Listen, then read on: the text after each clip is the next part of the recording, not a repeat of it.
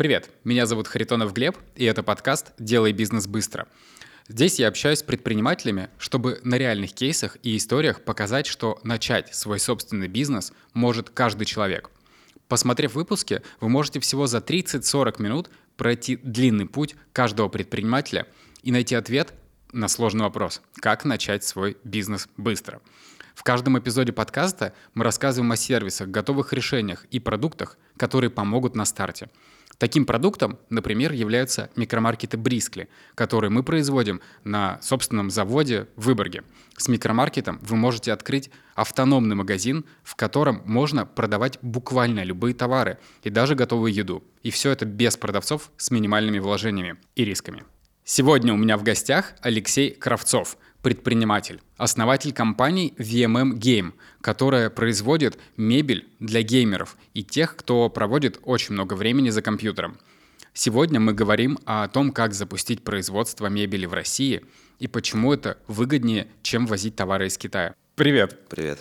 У нас сегодня в гостях Алексей, который основал компанию, которая производит кресла. Вот эти вот великолепные кресла как раз предоставлены им. Уникальны эти кресла по нескольким вещам. Например, они сделаны в России. Во-вторых, на них сидел Путин. Ну, не на конкретно этом, но на таком же зеленом. Сегодня Алексей нам расскажет о компании, как она появилась. Круто, спасибо, что позвали.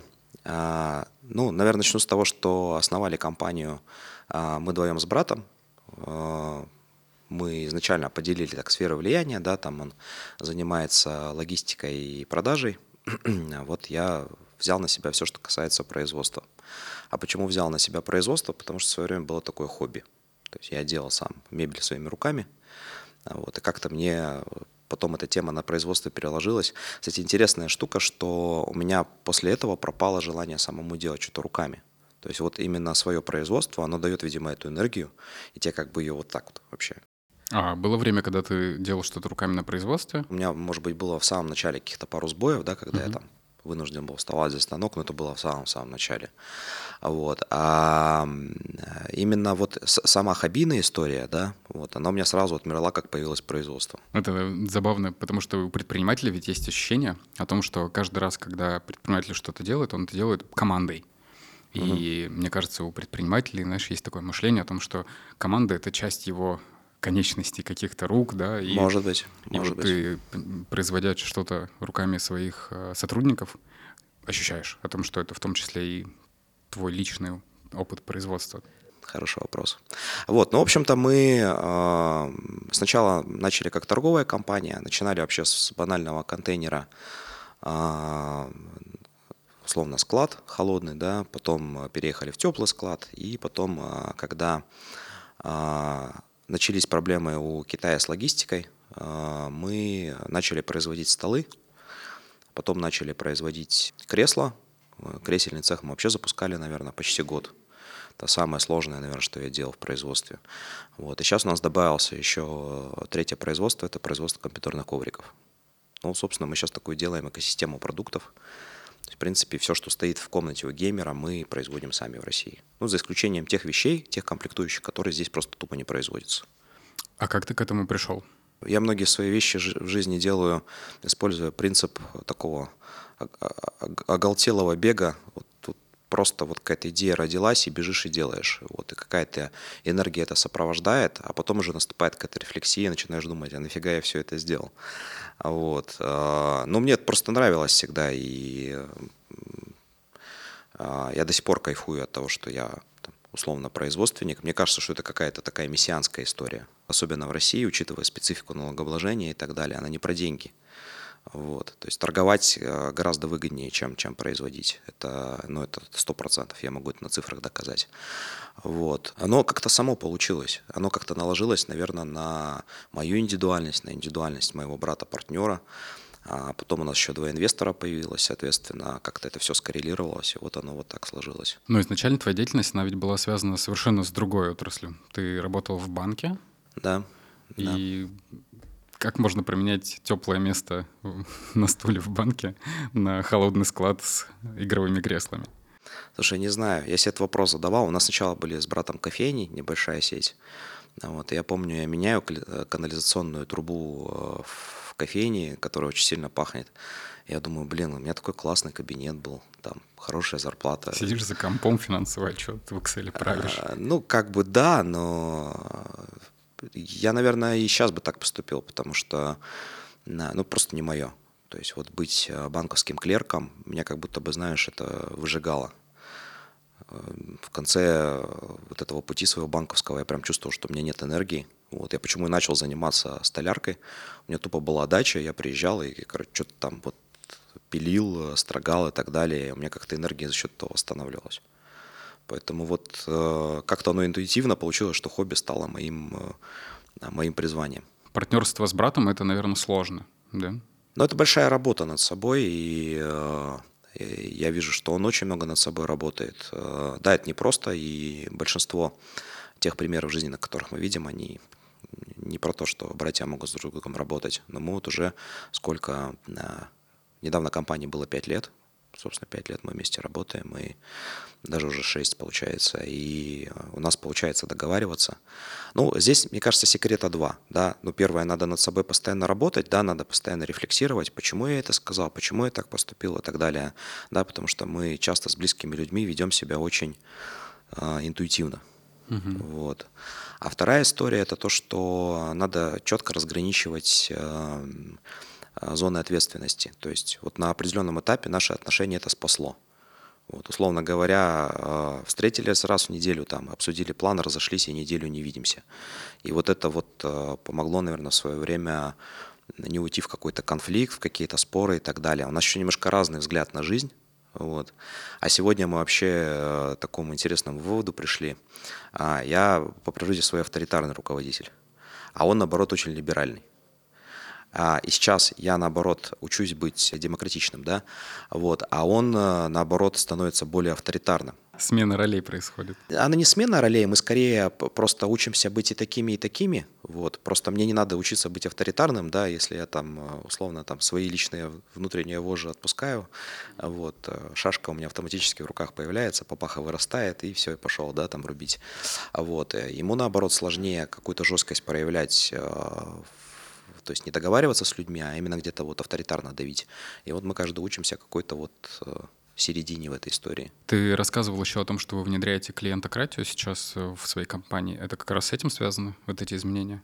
В том числе, да, мы поняли, что э, команда, которая работает от директивного желания генерального директора, э, эта команда, она, ну вот, она так и будет работать. Поставили задачу, сделали, не поставили, не сделали. Самому подумать, проявить инициативу. Часто, чаще всего в таких бюрократических системах она же инициатива очень наказуема. Вот. Поэтому мы поняли, что мы хотим построить какую-то вот автономную историю, а, причем которая будет именно за клиента. Мы узнали о том, что компания «Вкусвилл» а, рассказывает о собственном опыте, вот эти а, организует э, учебные мероприятия, связанные с передачей своего опыта. А потом мы э, или до этого познакомились с фондом. А, с фондом я познакомился в Сколково, как раз учился, когда на программе «Экспортеры 2.0». Вот, и, соответственно, фонд нас как раз-таки привел во Вкусвилл. И все это между, между собой так собралось, и вот у нас уже два месяца работает э, совет управления. Это такой аналог совета директоров, но разница в том, что классический совет директоров, он работает на акционеров, а совет э, управления по Beyond Taylor, э, по системе клиентократии, он работает и на клиента, и на собственников-бенефициаров. А, но все, что касается продукта, маркетинга, концепции, э, это все в первую очередь про клиента.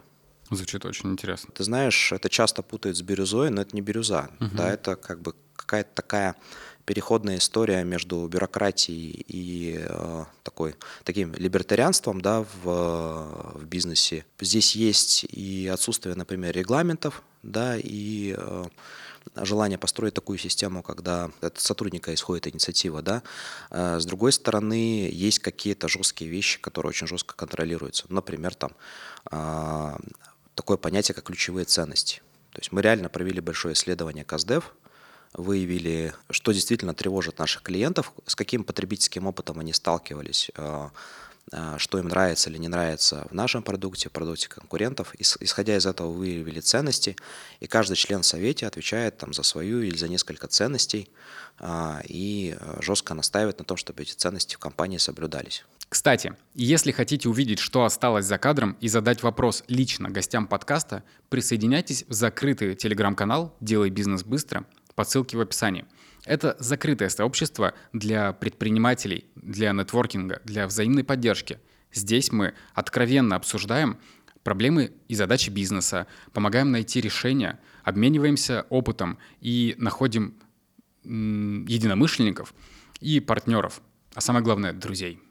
А когда вот ты смещаешь фокус с того, что главный не генеральный директор или там совет директоров или учредители на клиента — не размываешь ли ты ответственность? Ответственность надо размывать. То есть, если мы хотим от людей больше автономности, больше инициативы, а, если мы хотим прийти к тому, что а, в их каких-то узких сферах у них компетенция будет выше, чем у тебя, и это круто, да, а, то, конечно, надо ответственность размывать. Ну, то есть, по большому счету, за результат компаний ответственны все – и чем лучше человек понимает, э, в какой части он ответственен, как он повлиял на это, тем лучше для компании. И мы как раз сейчас выстраиваем э, финансовую отчетность таким образом и обучаем людей таким образом, чтобы они понимали. Вот я вот это действие совершил, и вот эта цифра изменилась. А эта цифра повлияла на мою мотивацию. Какой-то эффект бабочки просто. Смотри, я э, не настолько утопичен. Вот. Я понимаю, что ну, Наверное, будут крутые швеи в моей жизни, которые там разделят со мной эту ответственность. У меня есть такие, да, а, сотрудники. Вот. Но большинству, по большому счету, это не особо интересно. Им это не нужно.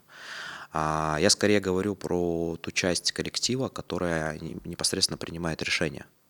Вот, вот та, та часть, она должна быть вот такой. Но ведь от швей же тоже много зависит. Если она не сшила, у тебя весь процесс стал. Должна быть э, очень прозрачная, очень четкая система, когда, условно говоря, ты сделал чехол для кресла, получил там за этот чехол, там, я не знаю, там, ну, например, там 500 рублей.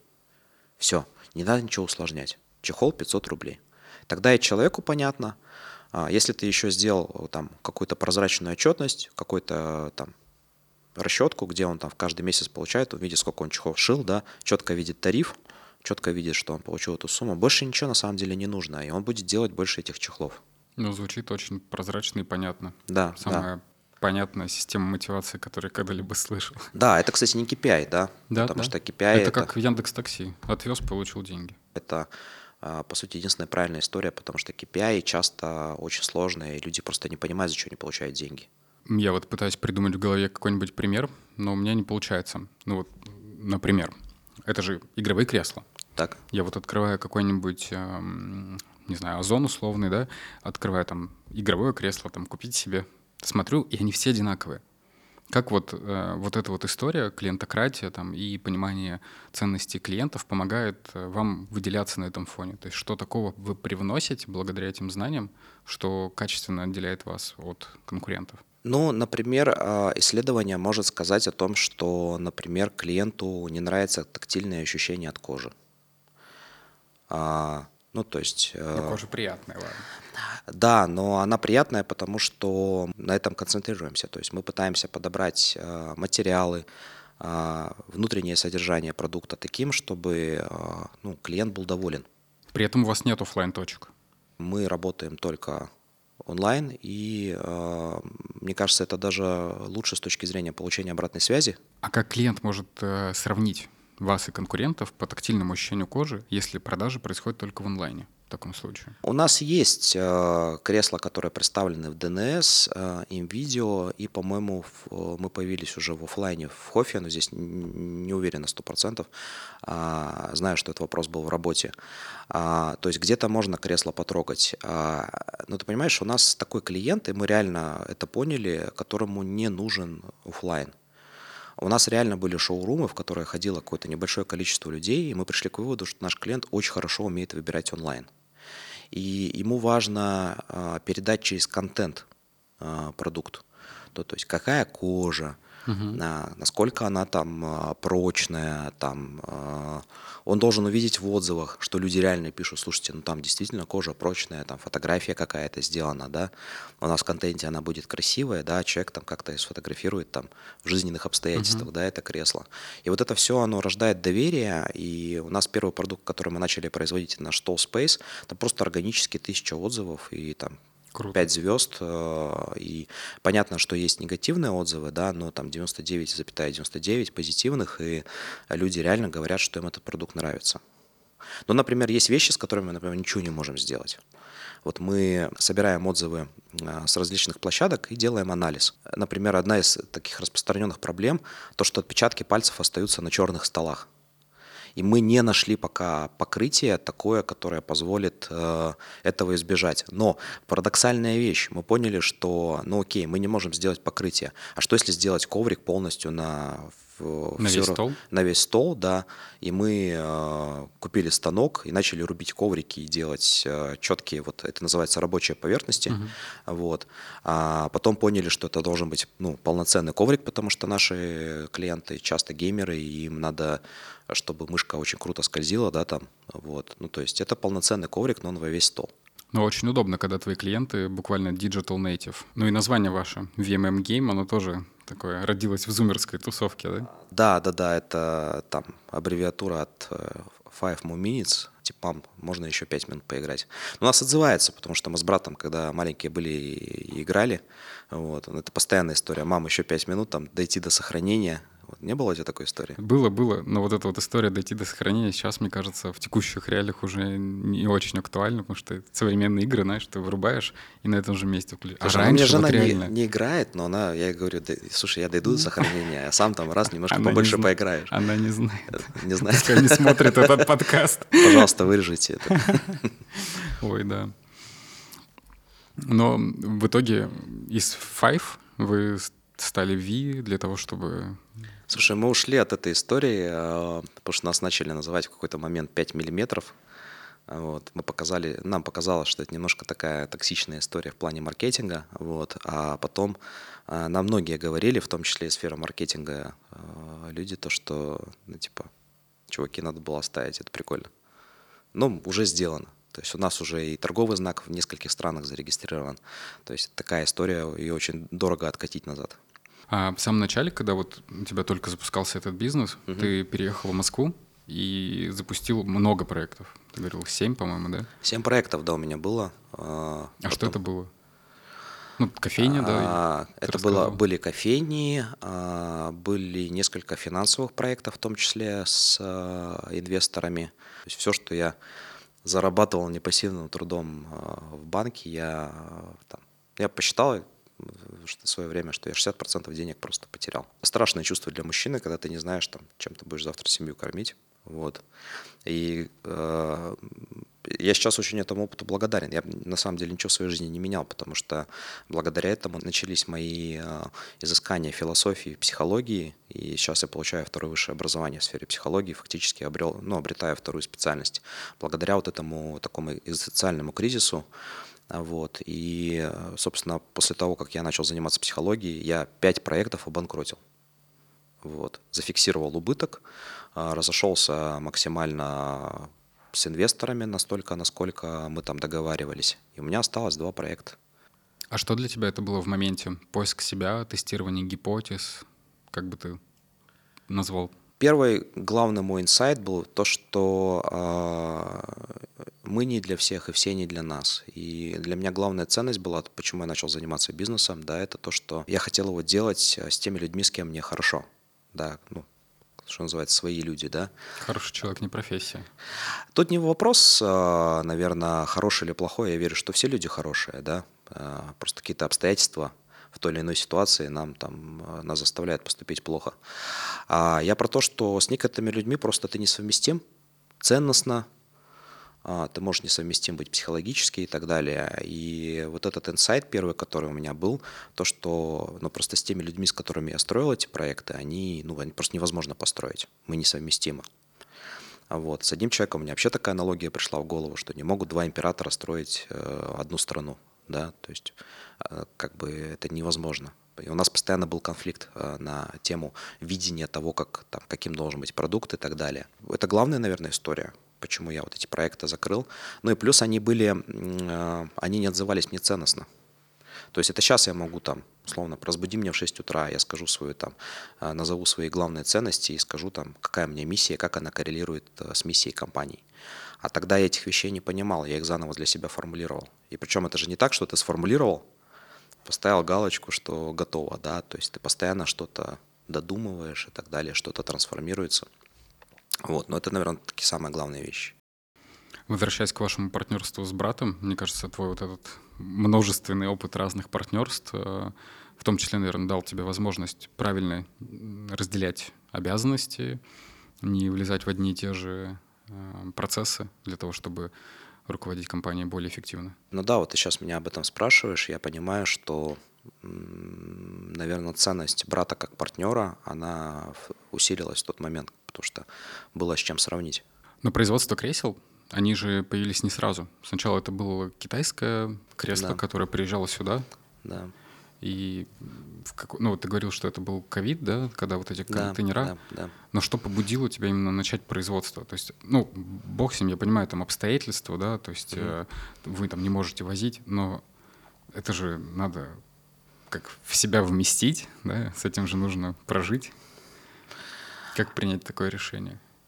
А, слушай, знаешь, еще вот я вспоминаю в тот момент наложилось то, что э, у нас контейнер, который мы полностью оплатили, а, мы, по-моему, полгода ждали с креслами. То есть тупо не было кресел.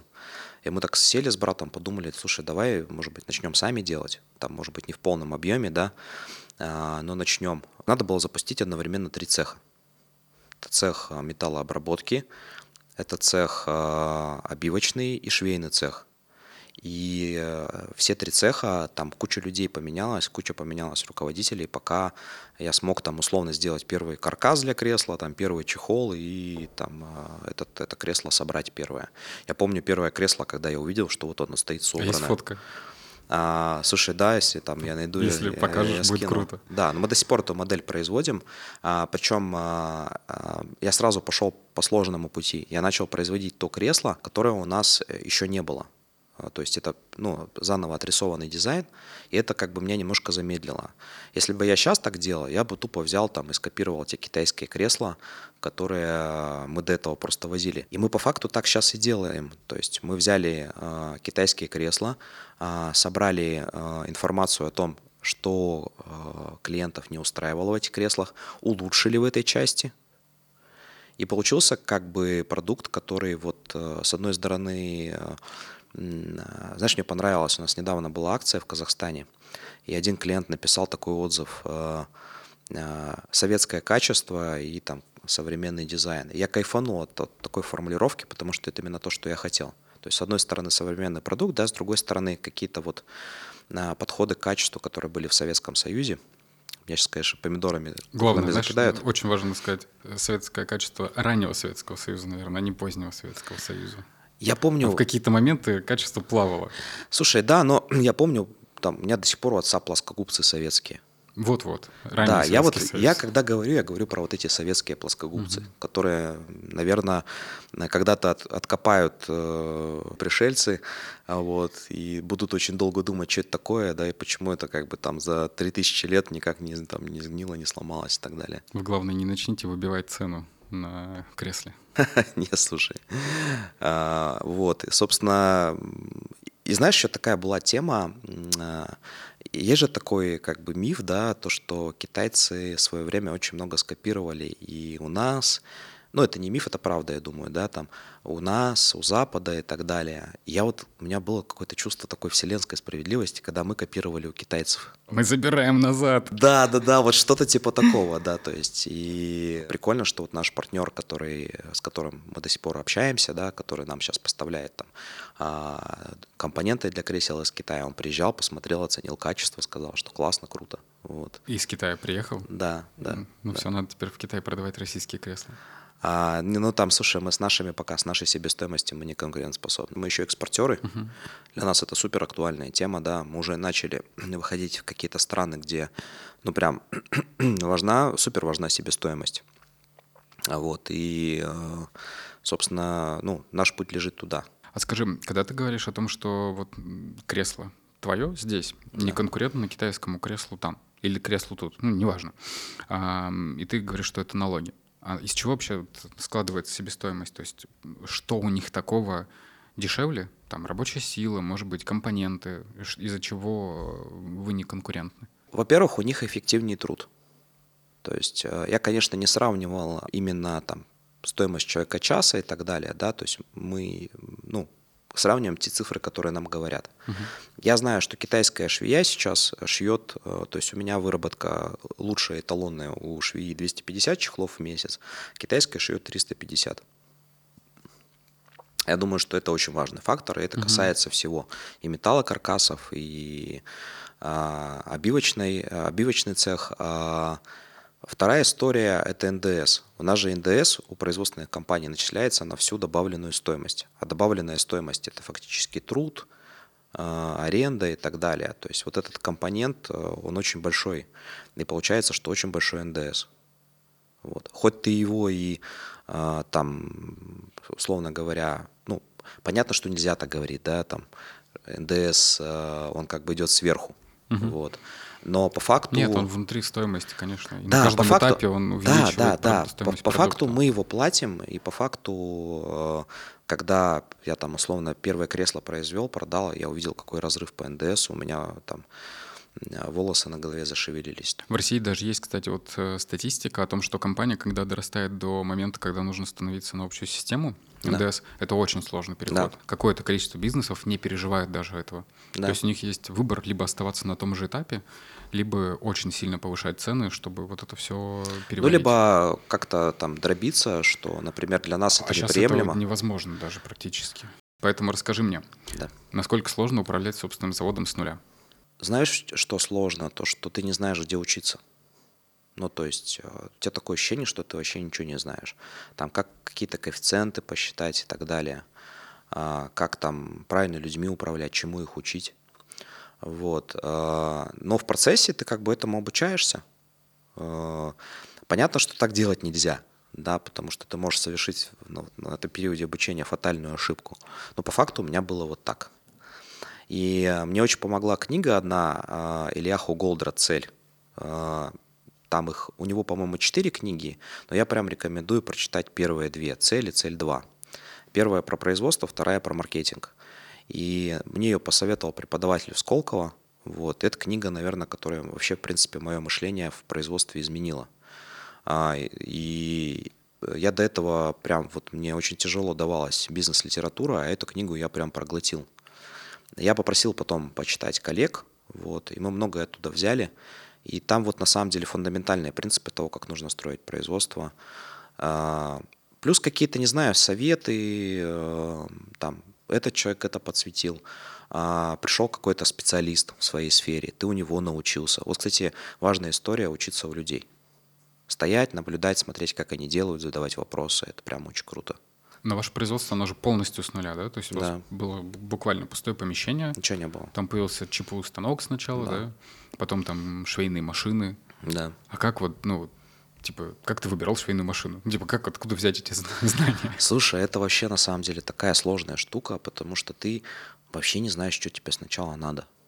Вот. Металл, набивка, машина, да, куда бежать. Да, вот самое сложное, мне кажется, это выбрать э, правильно швейные машинки, потому что их колоссальное количество. Вот. Я пошел по простому пути, я слушал своих экспертов. То есть вот у меня, допустим, начальник швейного цеха, она говорит, бери там э, двухчегольчатую машинку, там э, средние и сложные ткани. Вот. Мы ее взяли. Оказалось, что нет, надо там и такую, и такую, а еще нужна колонковая, которая там... Ну, короче говоря, ты, ты когда ничего не знаешь, вот... Вот я сейчас а, слушаю, для меня это просто... Да, да, да. У тебя, смотри, вот тут важный момент, к сожалению, тебя будут обманывать. Так к этому и надо я думаю, готовым. что эксперты даже, они знают, ну как они тебе посоветуют то, на чем они работали, а не то, что может тебе эффективно помочь. Китайцы, говоришь, 350 делают, да? Да. а ты видел, на чем они делают это? Это важный момент, да. То есть, возможно, просто у них другая машинка. А, но ты знаешь, э, прикольно, что приходят э, там специалисты, например, какие-то, они говорят, допустим, мы шьем там кресло тоже, да, там, ну, шили на старой работе. Там, вот э, мы шили на такой-то машинке, мы начинаем изучать. Едем потом э, поставщику, начинаем им задавать наши тупые вопросы, типа там, а скажите, пожалуйста, вот если мы там сюда там вот так положим, то вот отсюда что выйдет? И вот как бы в процессе ты это обучаешься, это узнаешь. А, а поставщики потом... помогали? Или... А, ну, поставщики, они чаще всего, э, скажем так, у них больше задача продать, вот. То тоже ты не знаешь, например, покупать станок с шеф-монтажом или без шеф-монтажа. Вот. И, например, искать какого-то специалиста, который, например, тебе дешевле его смонтирует. Вот у нас есть э, производственная линия, которая стоит как Lamborghini. Вот. И мы приняли решение, что ну, надо покупать шеф-монтаж от завода. А, но, как оказалось, э, завод-производитель такой станок в России устанавливает второй вообще. И первый был месяц назад. Как бы опыта у них тоже не ахти, да? Да, да, да. И они некоторые вопросы отвечали вместе с нами, и по большому счету мы вот сейчас э, э, можем сказать, что у нас есть экспертиза, как с этим станком работать. Но когда у тебя стоит производственная линия там за 15 миллионов, ты такой э, понимаешь, что там ну, мы не знаем, что делать. Вот. Главное не паниковать. То есть потихонечку разбираешься, этому позвонил, этому спросил. А, у нас сейчас очень крутые специалисты, а, своя служба, которая именно занимается ремонтом станков, настройкой. Вот. То есть это, этих людей надо обязательно держать в штате. Вот они как бы прям шарят, знают, что делать. Я представляю. Да, да, У да. меня на ну, ты меня целый понимаешь. инженерный отдел. Да, Там, по-моему, да. человека 4 работает. Да, да. И Ну, они как сердце завода, как Да. фиксики, знаешь, они да, бегают да, такие да, там да. и, и чинят. Да, да, да, да, да. А что было по твоему опыту самое сложное вот в моменте, ну, может быть, не, не в первом этапе, может быть, в каких-то из этапах сам, самое сложное? Самое сложное, когда ты строишь какое-то производство, которого в России нет, нет аналога, а, и ты не знаешь, например, сколько швея должна шить чехлов. Она говорит, я могу 50. Ты такой, ну ок. Да, да, да, да. И ты потом а, эти чехлы а, берешь, пересчитываешь конечную себестоимость, ты понимаешь, блин, они золотые. Потом раз, а, приходит другая швея, она расшила 75. Ты такой, значит, можно 75. Но они еще как бы там, пусть они уже не золотые, но серебряные, да. Вот. Сейчас у меня швея шьет 250, но я тебе клянусь, мы начинали с 50 чехлов. Охренеть.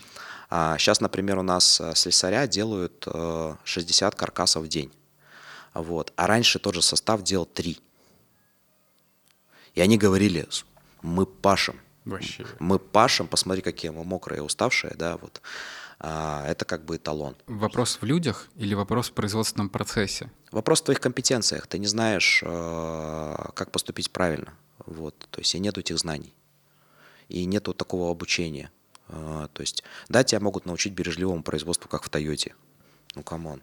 Ну, ну, Оно в Тойоте только работает. ну да, и Toyota делает машину, а ты да, геймерское кресло. Знаешь, некого спросить. То есть вот мне кажется, что а, чем, чем важно было, да, вот э, почему важно было сохранить вот это советское наследие, наследие производственное, да, которое, ну, надо констатировать факт, мы потеряли. Тем, что тогда мы могли у кого-то спрашивать, мы, мы вот эти вопросы могли кому-то задать. А сейчас мы сами на них отвечаем, вот, и чем мы себя наказываем? Деньгами и временем. Я вот слушаю тебя и представляю о том, что хорошо, что мой завод был старым заводом, который работал на момент, когда мы его купили. Может быть, это и правильный путь, да. Потому что я вот представляю, как пройти этот путь с нуля, это же просто, ну, скорее всего, я бы отказался. Потому что там все работало. То есть мы пришли, там специалисты, которые работают много лет, станки, которые выпускают одно и то же много лет. Мы там навели лоск, там что-то починили, и это настолько проще, чем открыть Ну, производство с как- нуля. так не надо делать. То есть вот здесь просто нечего больше добавить. Да, наверное, я не буду. Ты рассказывал про уникальный дизайн. а, У тебя была еще история с столом, который, как благодаря уникальному дизайну которого ты выиграл патентный спор. Расскажи о важности патентования. Собственно, это первый стол, который мы начали производить. Мы интуитивно а, сначала заказали дизайн. Ну, нам показалось вот так. Потом мы придумали, как этот стол производить. То есть сначала появился продукт, потом мы нашли технологию, а, И, соответственно, этот стол мы до сих пор продаем. Он уже немножко, а, у него цикл заканчивается уже продукта, то есть рынок от него уже устал. Вот, мы уже начинаем потихонечку выводить. А, но интересный момент, э, полтора года назад э, компания, которая сама, насколько я знаю, не является производителем, а просто там торгует американским брендом, не Дистрибьютор буду... какой-то, да? По сути, да, а, представитель здесь в России, они подали на нас сначала на, на площадке, то есть заблокировали нас на площадках, мы там какое-то количество денег потеряли.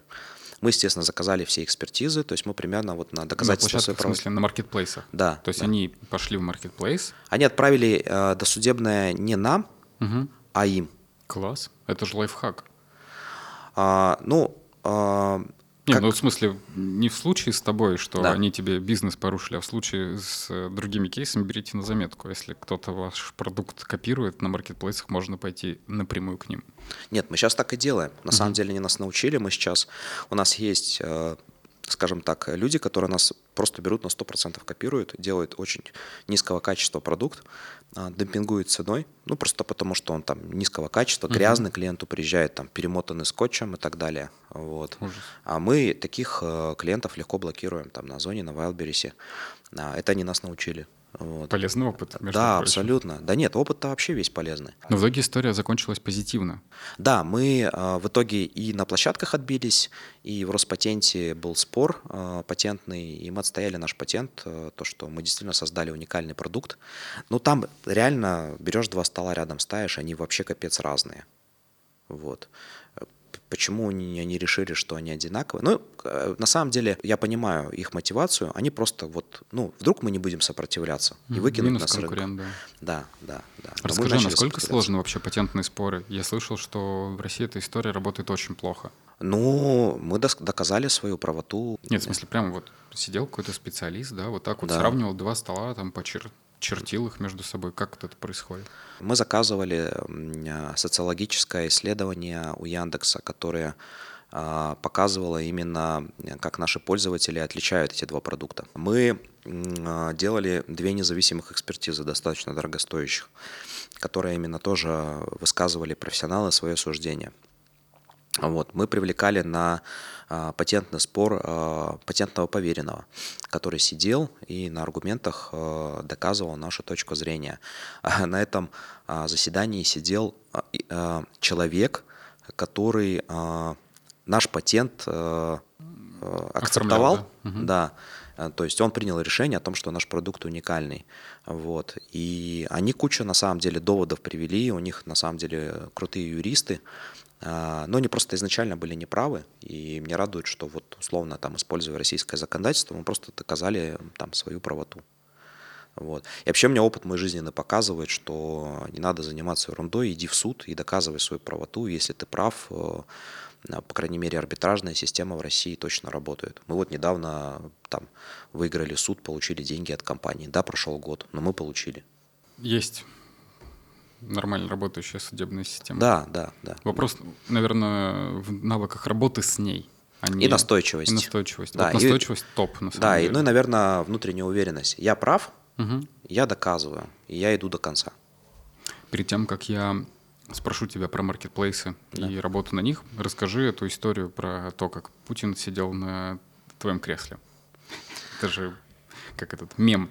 Не мем. с точки зрения смеха, а с точки зрения э, запоминающегося момента в жизненном цикле цивилизации. Собственно, как это получилось? То есть э, мы выиграли конкурс брендов, который организовал ОСИ.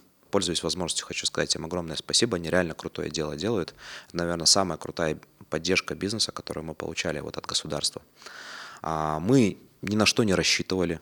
То есть мы узнали, я узнал о том, что а, я буду наш продукт Путину показывать за 4 дня до того, как я должен был это делать. Вот. Ну и учитывая, что там определенные процедуры будут, я решил сходить потренироваться. Вот. Э, собственно, без разминки э, пошел играть в футбол и порвал себе э, хересово сухожилие, ну полностью оторвал. Вот, да. Парадоксальная история, вот настолько для меня важно было вот этой возможностью воспользоваться – я договорился с больницей, чтобы меня ночью зашили, И на следующий день на костылях я уехал туда. Вот. Как оказалось, э, э, у меня была возможность потом еще, мы ездили в гости к Константину Эрсту на, на Первый канал. И вот он сказал такую интересную вещь, то, что он говорит, э, ну, он говорит, классный ход. Я говорю, не специально. Он говорит, ну какая разница? То есть Путин на тебя обратил внимание, обратил внимание на твой продукт, согласился сесть в твое кресло, потому что ты был на костылях, там, с гипсом. То есть это было необычно. Второй лайфхак на заметку. Если у вас будет встреча с Путиным, готовьте костыли. Там был просто такой интересный эпизод. Я попросил его сесть в кресло, там, ну, место было не приспособлено. И одно колесико, оно как бы висело в воздухе. То есть он реально мог просто упасть. И сзади там кто-то из аппарата придерживал это кресло снизу. В смысле, прямо типа сидел на корточках и вот так руками держал? А, я не помню, как это было, но как-то придерживал а кресло, чтобы оно не упало. Это? Я думаю, что есть, Надо да. Вот. И а, я говорю, Владимир Владимирович, пожалуйста, аккуратно, там, не упадите. Он такой, ну да, я не хочу, как ты. Вот. И а, я не очень хорошо разбираюсь в пиаре, да, но как оказалось, такие штуки работают, потому что это вот как-то пресса за это зацепилась. Вот. И потом, соответственно, про компанию было много новостей, публикаций. Ну и сейчас на сайте я видел, что вы, ну, не очень активно, но немножко активно используете это в своем продвижении. Там на сайте, если чуть проскроллить, можно увидеть. Ну, э, с моей точки зрения, это надо использовать э, более активно. Коллеги из маркетинга вот. Э, Поднимите Когда будете смотреть, да, да, используйте это более активно. Я считаю, что этим надо гордиться, потому что, ну, не у каждого в жизни бывает шанс, да, свой продукт президенту показать. Скажи, а вот геймеры, они вообще как к политике относятся? Слушай, да и, наверное, и сам бизнес, и э, геймеры, мы, наверное, вне политики. Э, нам, ну, просто это неинтересно. Вот. Понятно, что есть какая-то своя гражданская позиция, вот, но она немножко как бы остается за кадром. Просто не повлияло это никак ни на, на текущих клиентов, там, на, кто-то, может быть, наоборот, активнее стал покупать, кто-то, может, наоборот, менее активно стал покупать.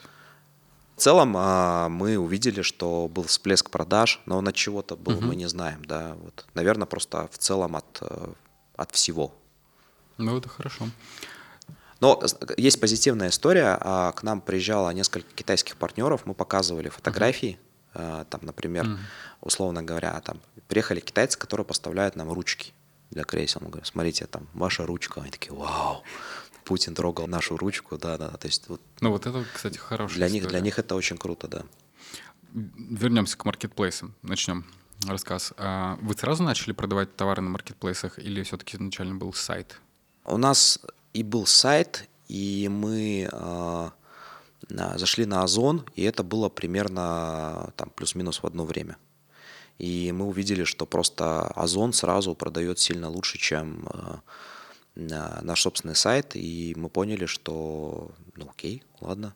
То есть у нас сейчас, допустим, розница, это примерно, сейчас я скажу, э, ну процентов 20 максимум. То есть ну, наш собственный сайт, наша инфраструктура. Остальное это все, по сути, продают партнеры, маркетплейсы, там, зарубежные маркетплейсы. Но маркетплейсы берут комиссию, причем достаточно большую. Слушай, если все посчитать, э, если посчитать э, расходы, например, на Яндекс Директ, который сейчас стал непомерно дорогим, если посчитать работу команды, вот, ну, всю вот эту себестоимость собрать, то маркетплейсы даже выгоднее получаются.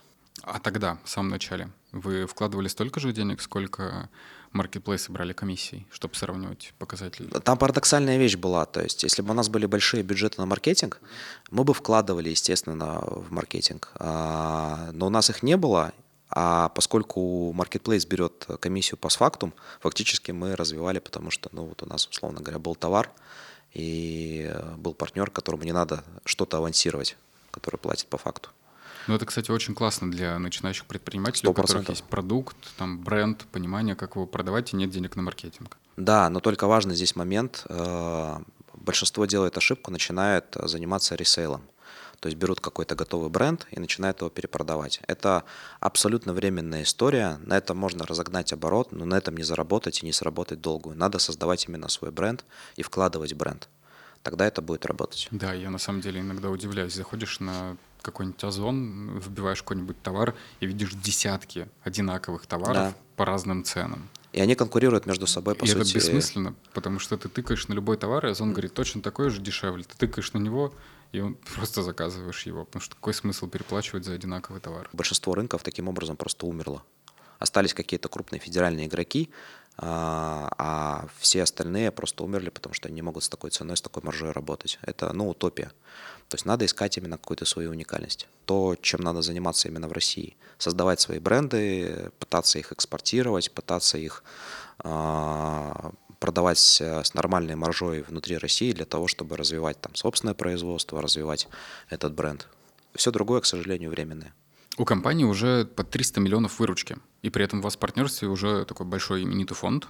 Э, фонд Телтек, да, является нашим э, учредителем, инвестором э, там, в небольшой доле.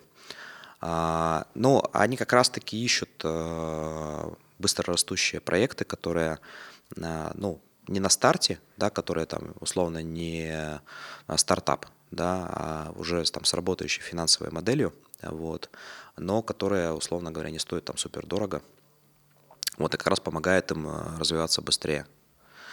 А какой план? Ну, у нас, э, мы сейчас как раз-таки, э, в том числе с участием фонда, пишем стратегию. Через 10 лет мы хотим достичь оборота 50 миллиардов. Это и российский рынок, и рынок СНГ, и, возможно, рынок каких-то дружественных стран. Вот. Э, и мы хотим это сделать э, двумя брендами. То есть бренд VMM Game – это, собственно, геймерская мебель, и бренд э, Block – это новый бренд. Там будет модульная мебель для маленьких квартир. Куда вы планируете по выручке вылить? 50 миллиардов мы хотим за 10 лет.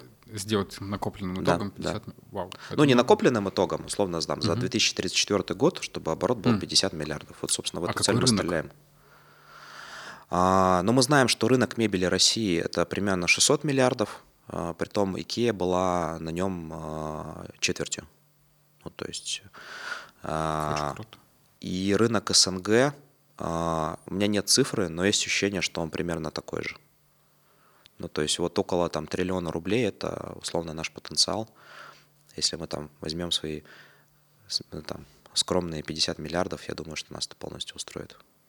Но при этом Икея, она же не совсем производитель, она скорее реселлер. Ну, скорее логист даже. Логист да. даже, да. да. да. Такой дистрибьюторский бизнес. Да, да. А может быть, мы к этой модели и придем в будущем, потому что на самом деле то, что вот э, нам рассказывают э, ребята из Кусвилла, то, что э, невозможно быстро масштабироваться э, со своим производством. То есть свое производство должно быть неким базисом, на, возможно, какой-то своей экспериментальной базой, где ты можешь делать, э, ну, например, там, разрабатывать MPV, да, э, минимально жизнеспособный продукт, а как-то его там запускать, первые партии небольшие делать. Но чтобы именно быстро масштабироваться, нужно именно работать э, с аутсорсинговыми производствами. Вот. Но э, для нас это, знаешь, новое мировоззрение. То есть вот, вот просто картинка в голове меняется. Сейчас, например, мы там ведем переговоры с, там, с каким-то крупным заводом в Узбекистане. Сказать мне год назад, что я буду в Узбекистане там договариваться, какой-то там диван произвести – я бы удивился. Вот. Понятно, что жизнь покажет, да, но вот э, нам кажется, что эта цель вполне себе достижима за 10 лет. И тот же опыт компании «Вкусвилл» э, показывает, что это абсолютно там, ну, абсолютно достижимо. У них сейчас, по-моему, 250, в прошлом году, по-моему, было 250 миллиардов. Да, и при этом оборот. они ничего не производят, они да, да, работают только контрактная логика, да. Но это правда, я вот как производственник тоже понимаю, что вот я, у меня есть точка. Это максимальная производимость да, трех, трех да, смен на заводе. Да, да. И не дай бог какой-нибудь станок встанет, да. как бы ты больше не выпускаешь. Да. Поэтому вот эта модель с когда у тебя нужно бесконечно масштабироваться, а сколько, ну, представь, у тебя будет десятки, там, сотни, тысячи ЧПУ станков, которые вырезают из фанеры, да, и поставщик не привезет фанеру. Да, да. Это же простое. И причем еще видишь важный момент, что ты очень много денег закапываешь э, в так называемых копекс, да, то есть угу. в, во внеоборотных активах, и э, ты мог эти деньги потратить, э, скажем так, более выгодно, просто вложив в оборотный капитал, закупив там на каком-то контрактном производстве какую-то партию, да. Но тут ключевой момент, то, что здесь должна быть очень высокая экспертиза. Вот мы пока ее у себя выращиваем. Мне кажется, мы очень интересно поговорили.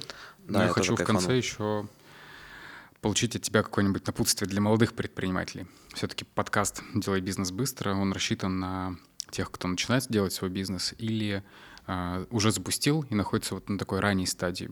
А ты, как предприниматель, который прошел уже достаточно большой опыт, наверное, можешь дать какой-нибудь полезный совет, который люди могут применить в своем, возможно, даже производственном бизнесе.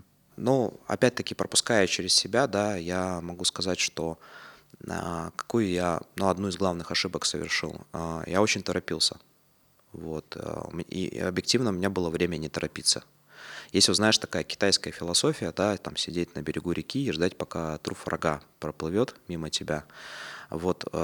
И, кстати, китайцы, они на самом деле, у них это очень глубоко вшито в их философию общественную, то, что они очень долго запрягают, но очень быстро скачут. А, вот это, мне кажется, абсолютно правильная философия – готовиться максимально качественно. И если есть возможность а, получить а, опыт в найме, особенно в той сфере, в которой ты планируешь строить бизнес, это на самом деле очень круто. И я видел очень много примеров, когда люди ну, просто вырастают в компании, в какой-то частной, да, идут в ту же самую сферу, становятся конкурентом, да, ну, например, делают немножко другой продукт. И у них это стреляет, потому что у них есть, с одной стороны, компетенция уже, да, они этот опыт прожили, они понимают и совершают меньшее количество ошибок. Вот. А, я бы посоветовал, а, вторая история, а, очень четко договариваться, если у тебя будут партнеры, да. Вот мы в самом начале с партнерами написали такой меморандум, он юридически ничего не значит такое джентльменское соглашение. Но мы написали там, если происходит то-то, мы действуем так-то. Если происходит то-то, мы действуем, делаем вот так. Да?